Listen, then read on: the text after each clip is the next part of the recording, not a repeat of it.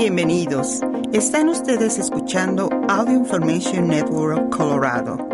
Esta grabación está destinada a ser utilizada únicamente por personas con impedimentos para leer medios impresos. Gracias por acompañarnos el día de hoy, lunes 22 de agosto de 2022, a la lectura de The New York Times en español. Mi nombre es Mariel Yolanda Paulina Canepa. Estos son los principales artículos que leeremos hoy. Los misterios de Mar a Lago, escrito por Tim Weiner. Listos para bailar en Ucrania, pero primero a limpiar, escrito por María Varenikova. Virus olvidados y resurgentes, escrito por Elda Cantú. La polio estaba erradicada en casi todo el mundo, pero este año reapareció, escrito por Apurva Mandavili. No te sientas culpable de trabajar cuando estás de vacaciones o de tomarte vacaciones cuando estás trabajando, escrito por Laura Vanderkamp. Y continuaremos con algunos artículos diversos. A continuación leeremos Los misterios de Mar a Lago, 22 de agosto de 2022, por Tim Weiner. Weiner, ex corresponsal de seguridad nacional de The New York Times, es el autor de Enemies, A History of the FBI y One Man Against the World, The Tragedy of Richard Nixon. A Donald J. Trump le encanta atacar al Estado profundo la cofradía imaginaria de soldados, espías y agentes secretos que intentan destruirlo desde el interior del gobierno. Durante el último año de su presidencia se propuso acabar con esa criatura mítica. Designó a personas leales en puestos poderosos en la cima de la comunidad de inteligencia estadounidense y el Pentágono, y así tratar de encontrar sus archivos ultra secretos que pondrían en evidencia que el Estado profundo había espiado su campaña de 2016 y que luego lo incriminaron por sus tratos con Rusia y Ucrania, hechos por los cuales fue investigado y que derivaron en un juicio político. Ahora la situación ha cambiado. Hace un par de semanas, la Oficina Federal de Investigaciones, FBI por sus siglas en inglés, revisó los archivos secretos del expresidente, lo que desató una contenciosa batalla legal y un ataque político por parte de Trump y sus aliados contra el FBI. El juez que firmó la orden de allanamiento le pidió al Departamento de Justicia que proponga qué partes pueden abrirse de la declaración jurada del FBI que justificó el registro y la incautación de los archivos sensibles, siempre y cuando se decidan a hacerla pública. El gobierno ha sido claro en que Trump no tenía derecho a tomar posesión de esos documentos. El FBI puede presentar un caso sólido contra Trump debido a una ley creada a raíz de los crímenes de Richard Nixon. El 3 de mayo de 1973, unos días después de que el FBI registró la Casa Blanca para confiscar archivos presidenciales relacionados con Watergate, Nixon se sentó a hablar con Richard Kleindienst, quien acababa de renunciar como fiscal general de Estados Unidos.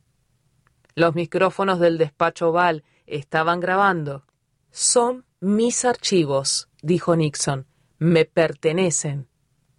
Estando bajo investigación del Departamento de Justicia y del Congreso, Nixon siguió ocultando, alterando y destruyendo registros enfrentó al gobierno por la posesión de sus grabaciones durante 20 años hasta su muerte. Tras Watergate, el Congreso tuvo que plantarse la posibilidad de que los registros presidenciales podrían ser evidencia de crímenes. Buscaba refutar el edicto de Nixon. Cuando el presidente lo hace, no es ilegal, un principio que Trump tiene en alta estima. El Congreso aprobó una legislación, la Ley de Registros Presidenciales, para preservar la integridad de los documentos de la Casa Blanca de Nixon que, por tradición y en realidad, le pertenecían a él, y hasta ahora todos los mandatarios que le siguieron habían obedecido. La ley determinó que, en última instancia, los archivos presidenciales le pertenecen al pueblo, de manera automática, en cuando el líder del Ejecutivo deja el cargo, pasan a ser propiedad de los archivos nacionales. Doce años después, se convierten en registros públicos, disponibles a través del archivo y las bibliotecas presidenciales. Un expresidente es responsable de la cadena de custodia que indica la ley.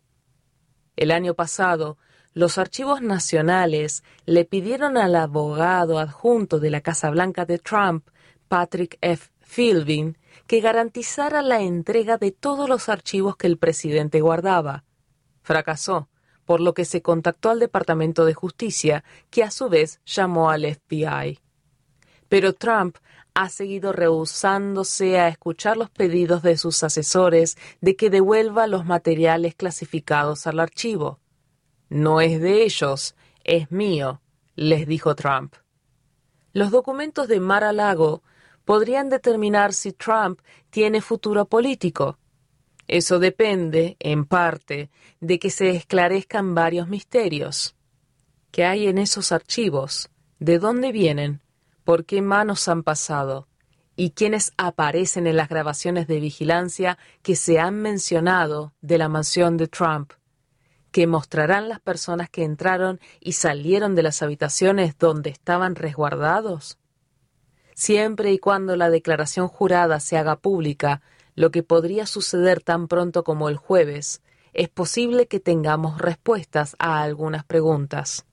Pero Kash Patel, ex miembro del personal del Consejo de Seguridad Nacional, a quien el 19 de junio Trump designó como el enlace legal con los archivos nacionales, ha sugerido que los documentos se relacionan no solo con el caso de Rusia, sino con asuntos de seguridad nacional y con el juicio político en relación con Ucrania. Patel, quien usa un prendedor en la solapa que dice K signo de dólar H, fue uno de los designados por Trump para liderar los esfuerzos por encontrar los secretos del Estado profundo que consumieron al presidente durante su último año en el poder. Por momentos, se desempeñó como la mano derecha del director interino de Inteligencia Nacional y el secretario interino de Defensa. Y, en sus desesperadas últimas semanas en el cargo, Trump estuvo cerca de designar a Patel director interino de la Agencia Central de Inteligencia.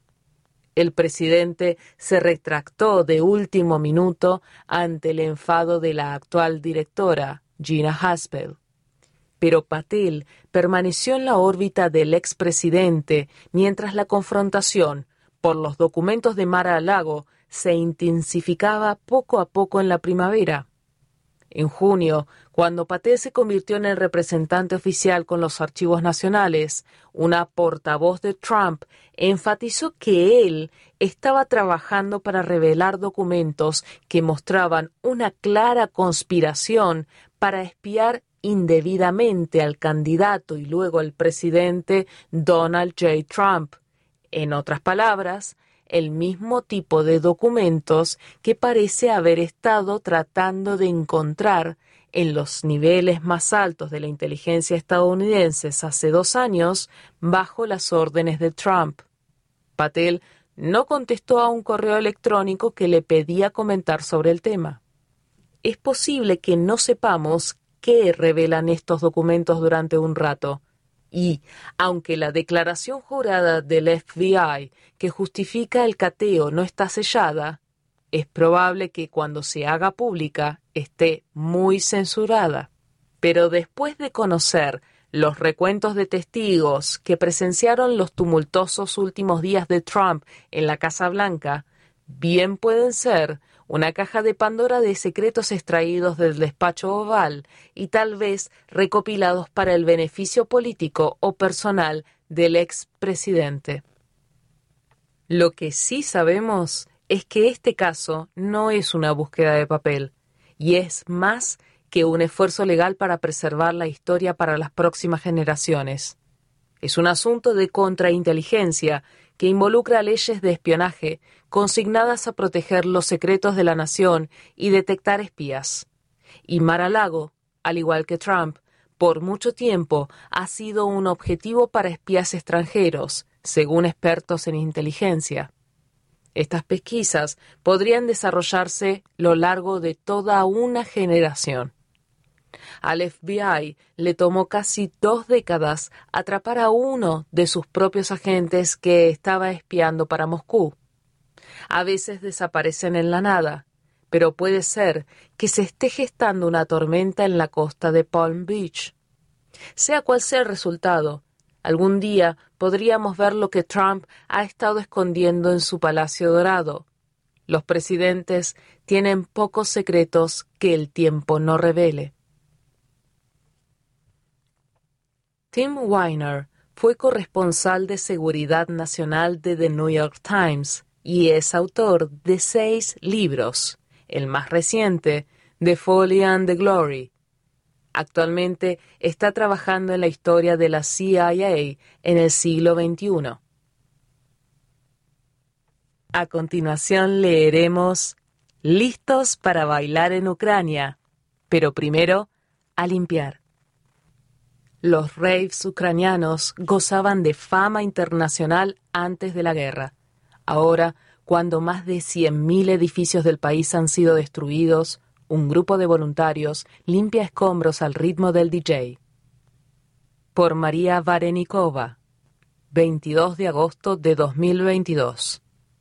Yahidne, Ucrania.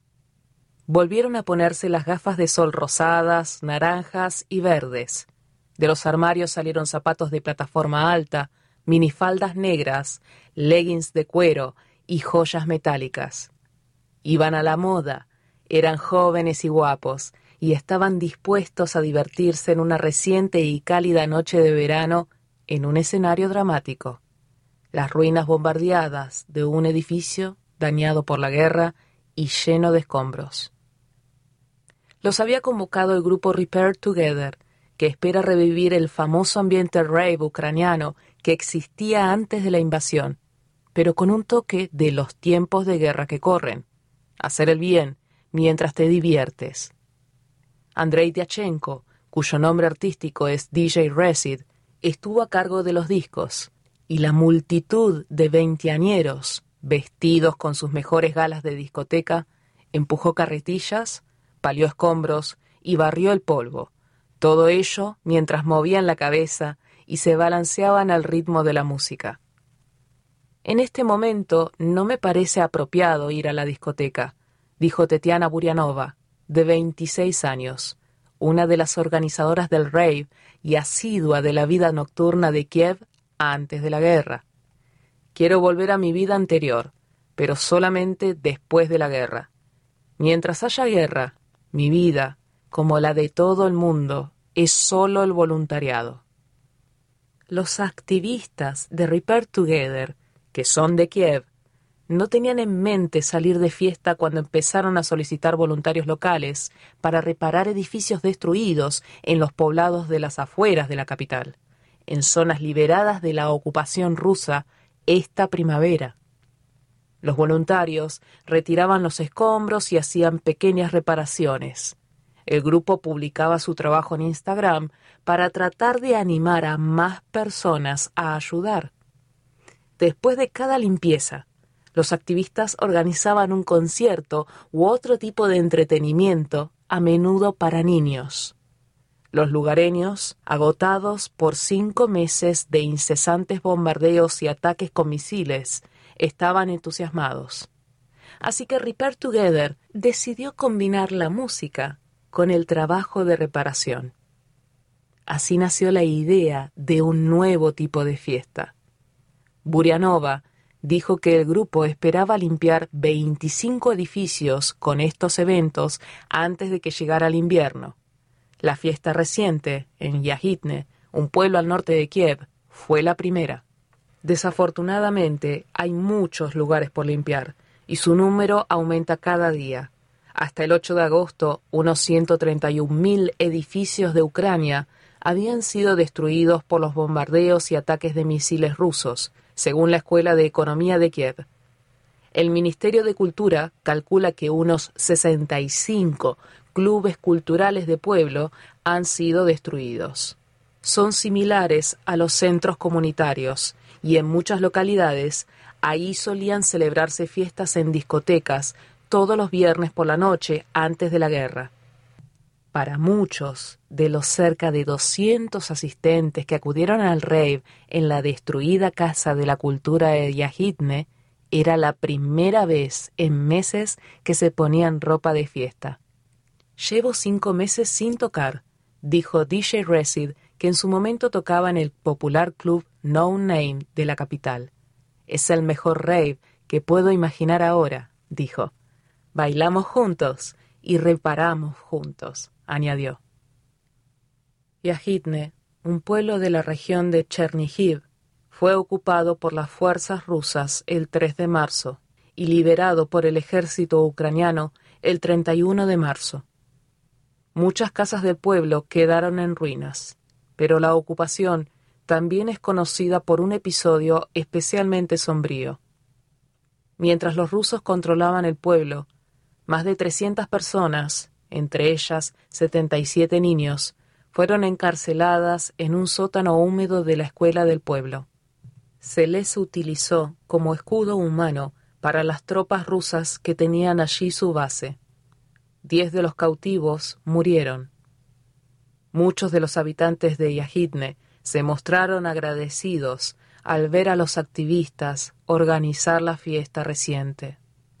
Sentimos que el pueblo no está vacío cuando ellos están aquí, dijo Victoria Utsura, de 29 años, cuyo hijo también estaba ayudando a limpiar los escombros. Utsura, junto con sus tres hijos, pasó casi un mes de cautiverio en el sótano durante la ocupación rusa. Dijo que se alegraba de ver a tantos jóvenes dispuestos a aportar emociones positivas y ayuda a su pueblo. Otros residentes de Yajitne alabaron el esfuerzo, pero no la música tecno. No puedo decir que me guste la música, pero estoy agradecida a estos chicos por su trabajo, dijo Oksana Yatsenko, de 42 años, que vive cerca de la Casa de la Cultura. Antes de la guerra, las fiestas de Kiev eran conocidas más allá de las fronteras de Ucrania. Regularmente se llevaban a cabo raves en instalaciones industriales, edificios semi-abandonados, clubes y al aire libre en las márgenes de los ríos. Ahora, los pueblos destruidos son el telón de fondo. En el lugar de la fiesta de Yajitne, las cicatrices negras de las quemaduras marcaban las paredes de ladrillo rojo de la Casa de la Cultura, que actualmente no tiene techo. En medio de la pista de baile, había un montón de escombros. La multitud, que sostenía palas y baldes, asentía y zapateaba enérgicamente al ritmo, mientras llenaba los baldes y las bolsas. El DJ tocaba en un escenario decorado con una cortina de cintas de colores, que revoloteaba y brillaba a la luz del sol. Los altavoces estaban colocados en trípodes entre los escombros. Alrededor había mucho ladrillo expuesto. Algunos niños de la zona acudieron a ayudar. Antes de la guerra, siempre estaba en las discotecas, dijo Solomía Yaskiv, de 23 años, responsable de publicidad en una empresa tecnológica de Kiev. Ahora mismo casi no hay fiestas en Kiev. Y de todos modos, no estoy mentalmente preparada para ellas.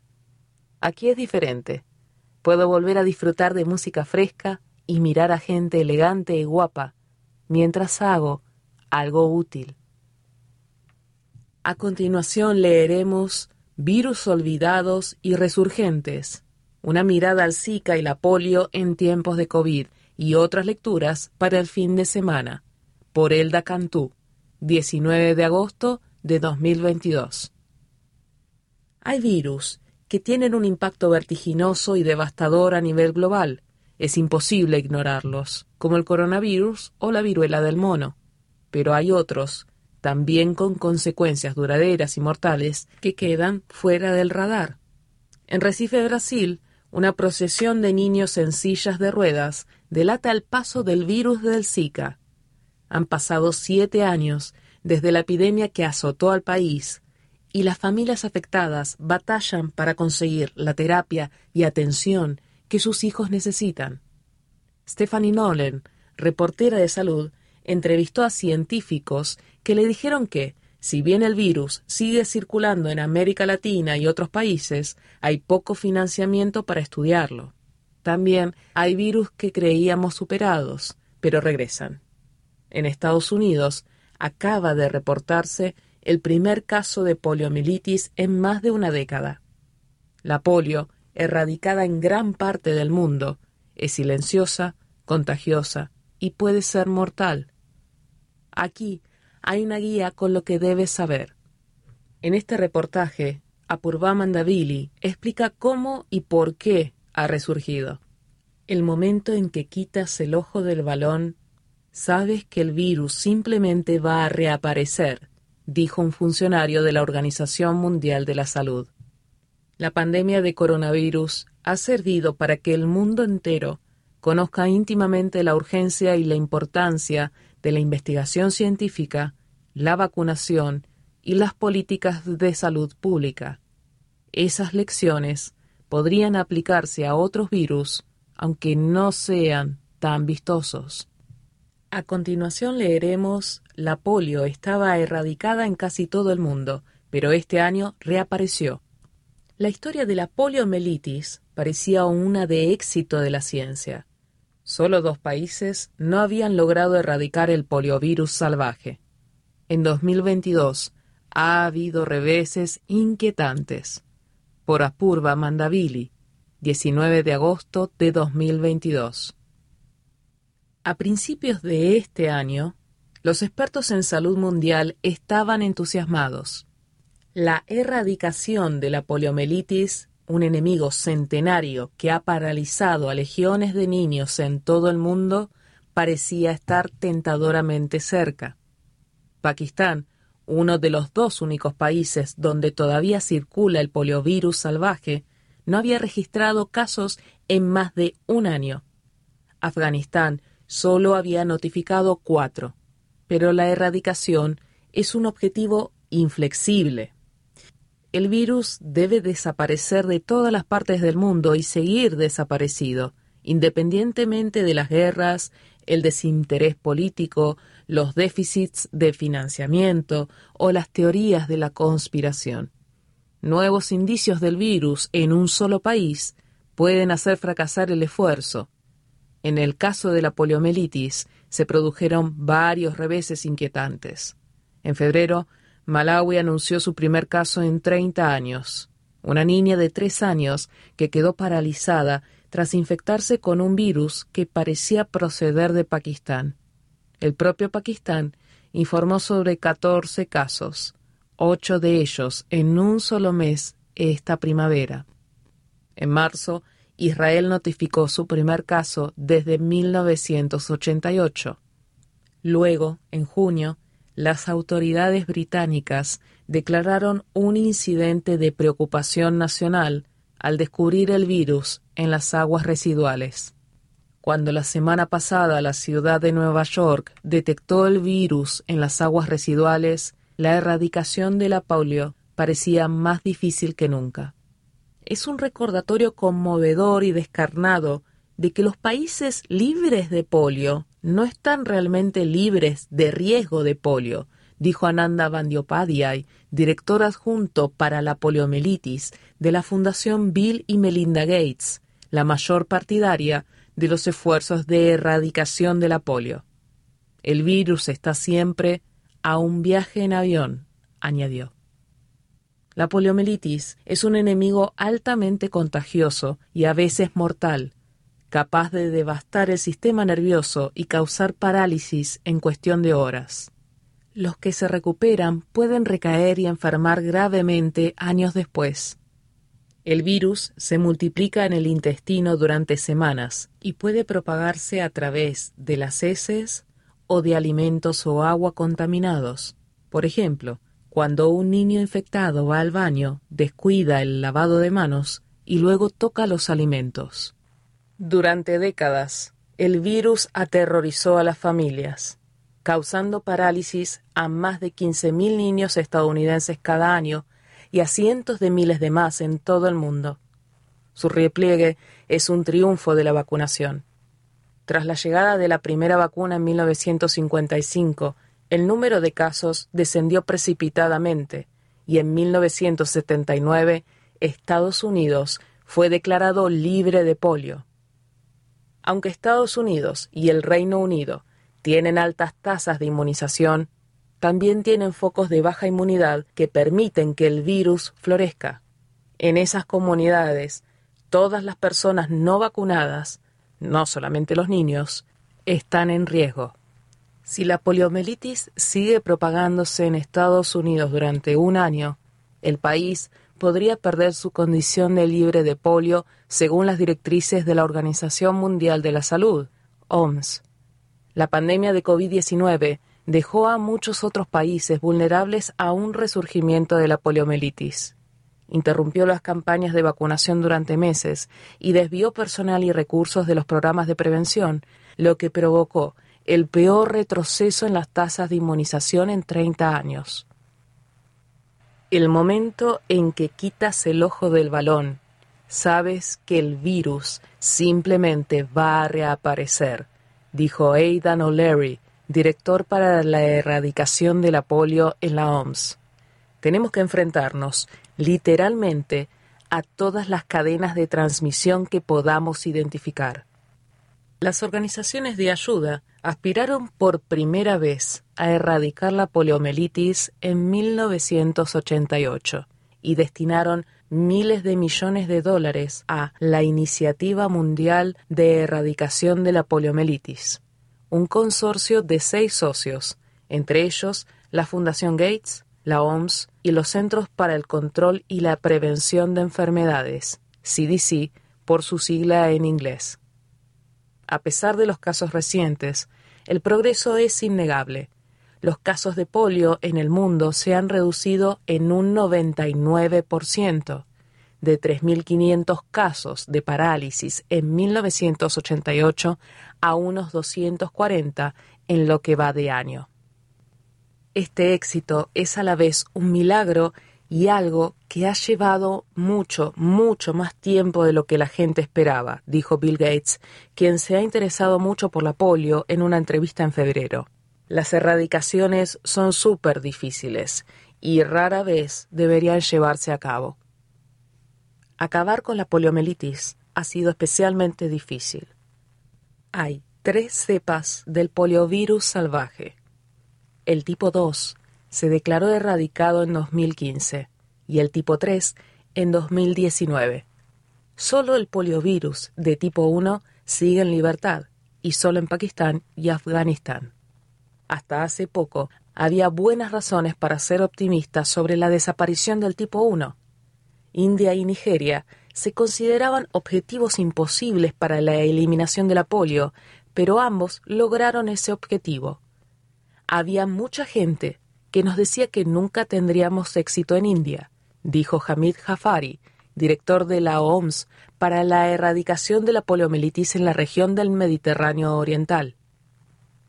Afganistán y Pakistán han resultado ser más difíciles debido a sus poblaciones nómadas, su terreno accidentado y la noción infundada de que la vacuna es una herramienta occidental para esterilizar a la población dijo Jafari. En Afganistán, la poliomielitis prosperó en zonas donde los talibanes impusieron la prohibición de la inmunización. A finales de marzo, los talibanes permitieron la reanudación de la vacunación, pero las dosis se administran en campañas puerta a puerta, a menudo a cargo de trabajadoras de la salud. Algunas han sido agredidas y asesinadas. Solo una enfermedad viral humana, la viruela, ha sido erradicada. A pesar de su mortalidad, la viruela era relativamente fácil de eliminar porque cada infección daba lugar a síntomas dramáticos e inconfundibles. La polio es mucho más maliciosa. Puede propagarse silenciosamente, causando síntomas parecidos a los de una gripe leve o ninguno. Y sin embargo, la enfermedad paraliza a uno de cada 200 niños infectados. Incluso un caso de parálisis es una señal de que puede haber cientos o incluso miles de infecciones no detectadas. La parálisis es la punta del iceberg, dijo Walter Orenstein, director asociado del Centro de Vacunas de Emory y antiguo director del Programa de Inmunización de Estados Unidos. Pero en algunos países, la poliomielitis se ha convertido en una amenaza tan tenue y lejana que las autoridades de la salud han dejado de buscarla. Mientras que el Reino Unido e Israel vigilan las aguas residuales en busca del virus, ideal porque la polio se propaga a través de la materia fecal, muchas otras, incluidas aquellas en Estados Unidos, han cesado la vigilancia activa. No cabe duda de que hay lugares en los que es necesario reforzarla, dijo Matshidiso Moeti, directora regional de la OMS para África. El único caso importado a Malawi desde Pakistán dio lugar a la vacunación masiva de casi 28 millones de niños en Malawi y sus vecinos. Pero el personal de la salud se había desacostumbrado a las campañas puerta a puerta. En el distrito de Chikwawa, en el sur de Malawi, en marzo, Charles Bisimaki se levantó a las 5 a.m., cogió el almuerzo que le había preparado su esposa y caminó varios kilómetros hasta un pueblo cercano. Bisimaki es el encargado de las vacunas de seis aldeas desde 2007, pero no había realizado una campaña de vacunación puerta a puerta desde un brote de tétanos en 2013 y nunca había dirigido una para la polio. La campaña fue físicamente agotadora y frustrante, porque a veces se necesitaban múltiples visitas antes de poder encontrar a un niño en su casa. No fue un trabajo fácil, dijo Bisimaki. Tardó seis días en vacunar a todos los niños menores de cinco años de los pueblos cercanos. La inmunización contra la polio puede hacerse de dos maneras la vacuna inyectada que se utiliza en Estados Unidos y en la mayoría de los países ricos contiene virus muertos. Protege poderosamente contra la enfermedad, pero no impide que los vacunados transmitan el virus a otros. Las campañas de vacunación masiva se basan en la vacuna oral contra la poliomielitis, que administra el virus debilitado en unas pocas gotas en la lengua.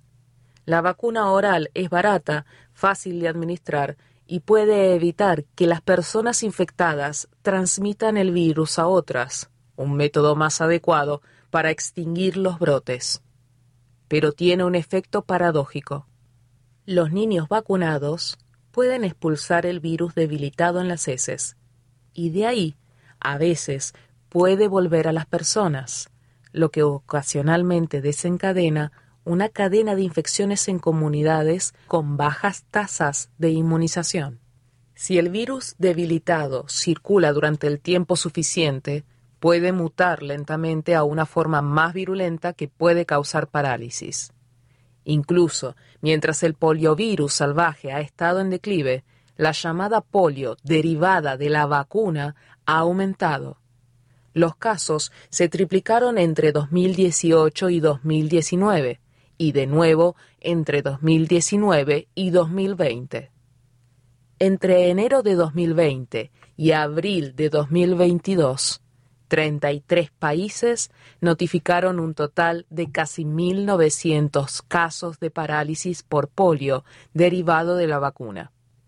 Las muestras encontradas en las aguas residuales de Londres, en Israel y en Nueva York son todas del virus derivado de la vacuna.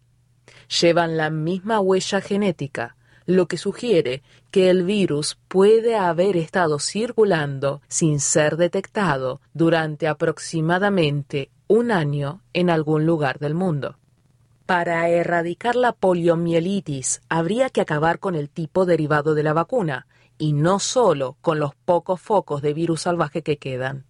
Definitivamente tenemos que detener toda la transmisión de la poliomielitis, ya sea el poliovirus salvaje o el poliovirus derivado de la vacuna en circulación, dijo John Bertefield, quien dirige la erradicación de la polio en los CDC. La poliomielitis derivada de la vacuna se ha vuelto más frecuente porque la vacuna oral en uso ahora protege únicamente contra los tipos 1 y 3 del virus. En 2016, animada por la aparente erradicación del virus de tipo 2, la OMS lo retiró de la vacuna oral. Esa medida dejó al mundo cada vez más vulnerable a los brotes del virus de tipo 2 residual. Al mismo tiempo, las organizaciones mundiales de la salud pasaron de mantener equipos ágiles que pudieran acabar rápidamente con los brotes a reforzar los sistemas de atención a la salud en general. Las regiones que luchan por contener la polio suelen tener otros problemas de salud pública, como la mala nutrición, el acceso al agua potable y otros brotes de enfermedades infecciosas. Pero la respuesta a un brote de poliomielitis o a otras enfermedades infecciosas como la COVID-19 o la viruela del mono requiere equipos y programas específicos, dijo Kimberly M. Thompson, economista de la atención a la salud, cuyo trabajo se centra en la erradicación de la polio. La OMS no ha cumplido ese objetivo desde hace décadas, pero no hay rendición de cuentas sobre el desempeño, dijo Thompson. Asimismo, los países que reciben fondos para la poliomielitis rara vez se responsabilizan de desviar el dinero a otros programas, añadió.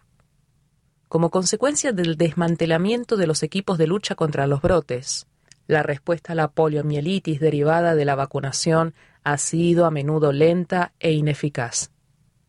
La velocidad y la calidad de las respuestas tendrán que aumentar para que podamos detener estos brotes, dijo Bertefield. En noviembre de 2019, la OMS concedió una autorización de uso de emergencia para una nueva vacuna oral específica para el virus de tipo 2. La vacuna, que tardó una década en desarrollarse, es más estable genéticamente que la vacuna oral ampliamente utilizada y es menos probable que revierta a una forma que puede causar parálisis. El objetivo final de la erradicación de la polio es inmunizar a los niños de todos los países con la vacuna inyectada que se utiliza en Estados Unidos, dijo Jalab Abdel Wahab, director de los programas de vacunas de Gavi, que ayuda a aumentar las inmunizaciones en los países pobres. Los suministros de vacunas orales se almacenarían solo para responder a brotes inesperados, dijo Abdel Wahab, los casos recientes han obligado a reevaluar las estrategias utilizadas para detectar y contener la poliomielitis.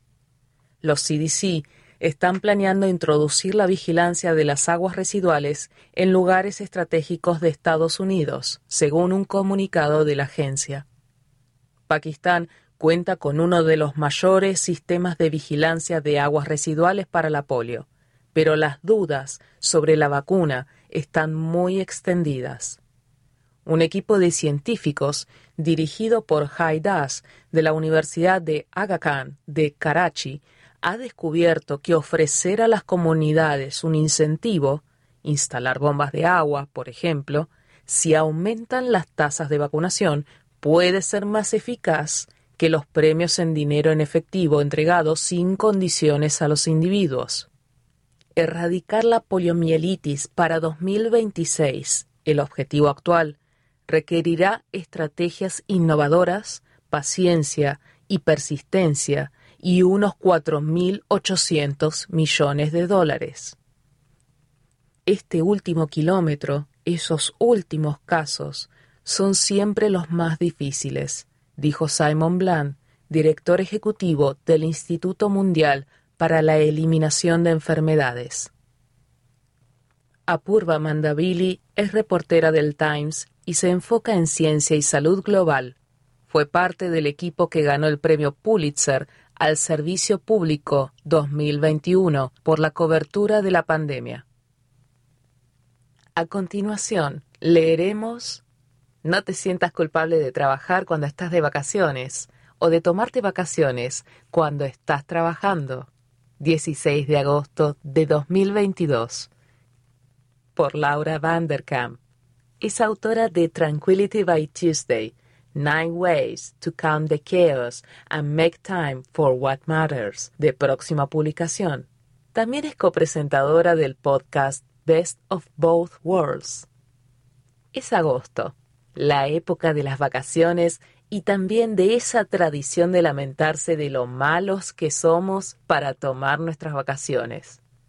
Estas quejas tienen algo de verdad, en particular en los últimos años, pues el aumento en el trabajo a distancia durante la pandemia ha difuminado aún más la separación entre el trabajo y la vida personal.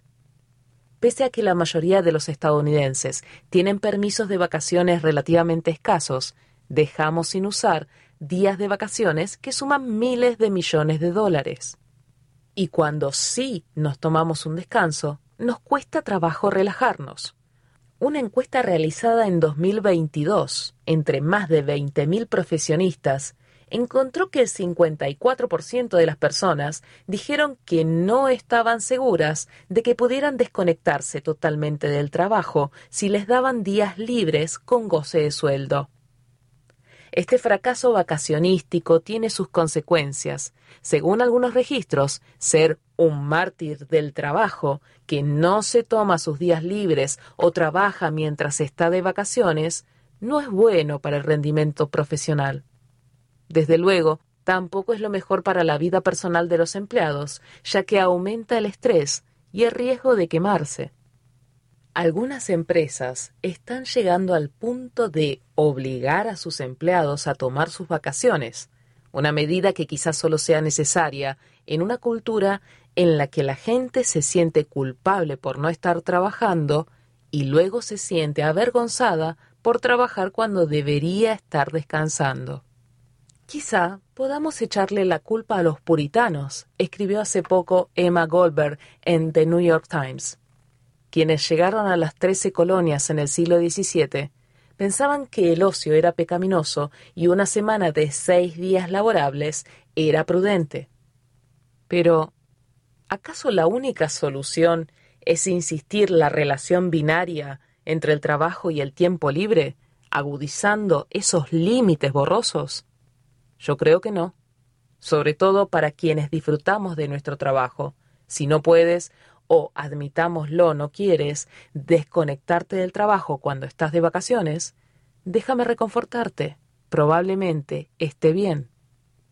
No es peor pasar el tiempo de inactividad en las vacaciones trabajando que viendo la televisión o revisando Instagram, y el trabajo creativo a veces puede ser incluso un descanso bienvenido del caos de las vacaciones en familia. Sin embargo, también está bien tomarse unas vacacioncitas durante las horas laborables. Una hora al aire libre para leer una novela, pasear en bicicleta por la tarde, almorzar con un amigo, salir de la oficina o del escritorio en casa, un poco antes para comprar y cocinar una cena especial.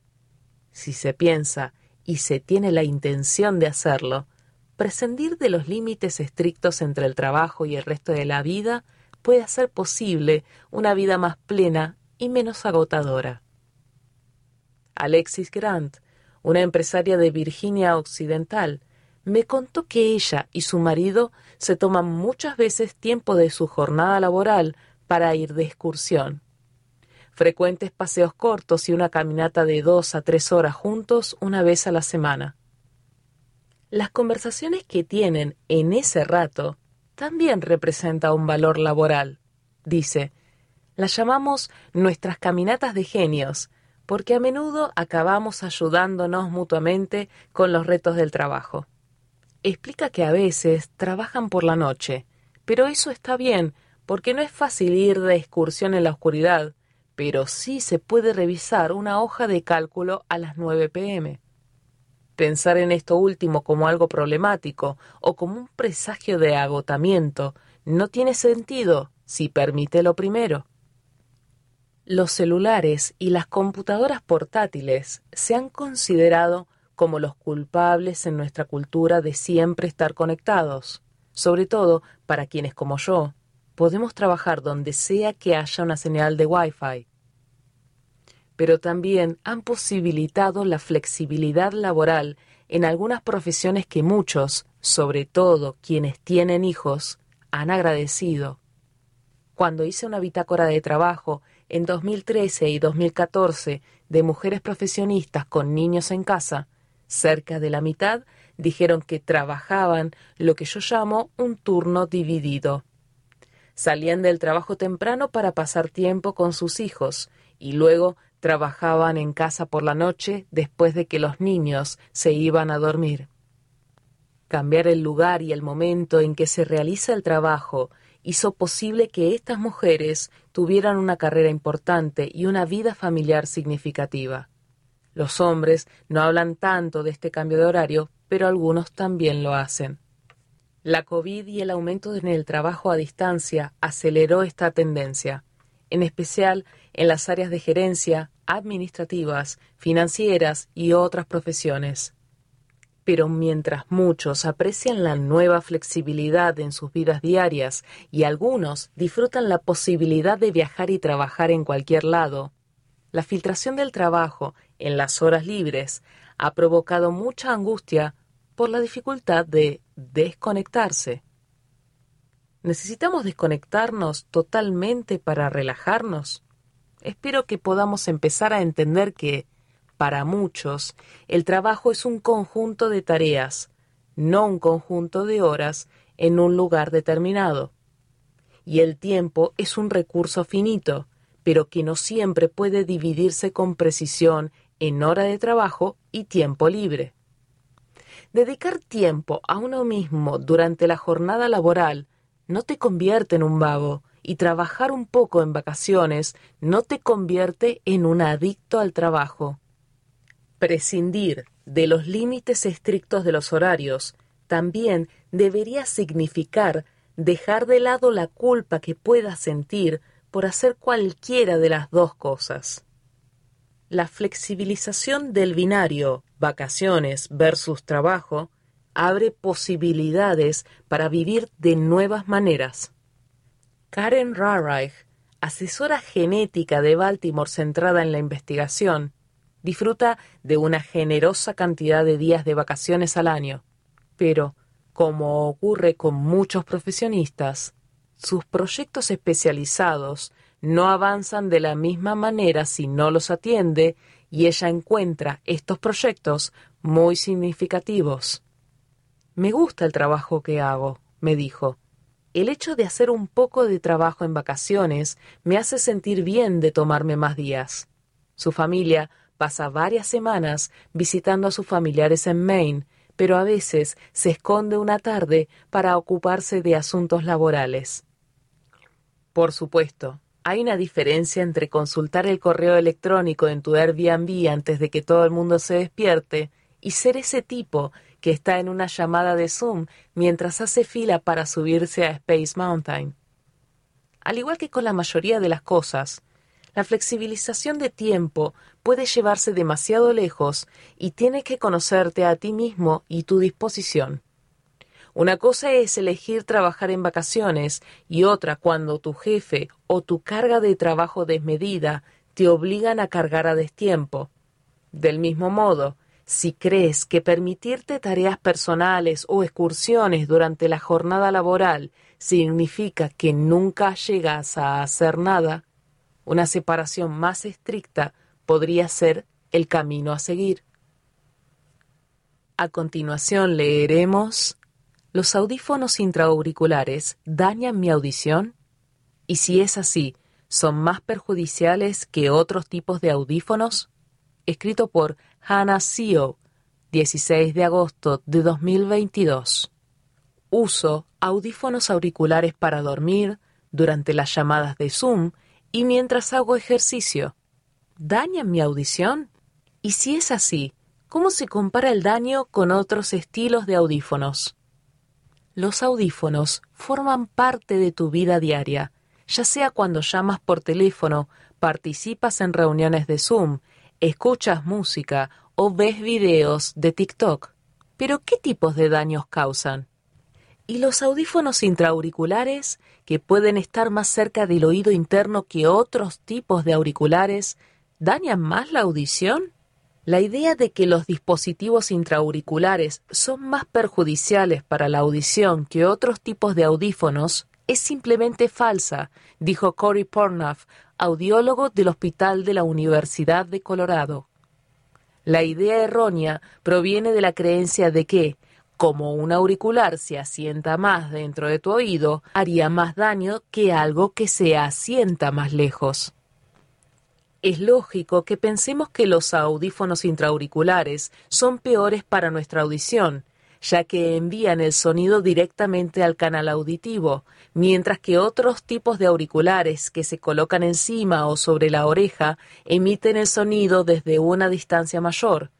Sin embargo, lo que realmente importa es el volumen en el tímpano, no de dónde viene. Si tratas de evitar daños en tu audición cuando usas audífonos, hay una regla general fácil de aplicar, dice Pornoff. Se llama 80 por 90. Puedes escuchar con seguridad al 80% del volumen máximo durante un total de 90 minutos al día. Si escuchas a un nivel más bajo, tienes más tiempo. Si escuchas a un nivel más alto, tienes menos tiempo. Si se escucha a un 60% del volumen máximo o menos, en general se puede escuchar con seguridad todo el día, todos los días, añadió.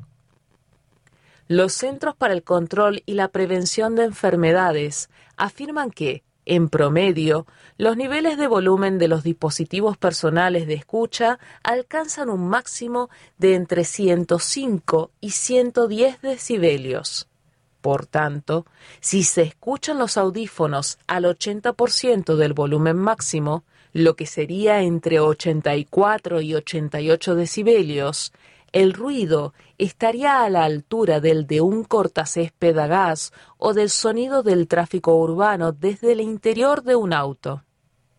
Los CDC señalan que para prevenir la pérdida de audición inducida por el ruido, hay que evitar las exposiciones prolongadas a sonidos ambientales de más de 70 decibelios, como el de una lavadora o un lavavajillas pero el ruido ambiental de 60 decibelios o menos, como el de una conversación normal o el zumbido de un aire acondicionado, no suele causar daños auditivos.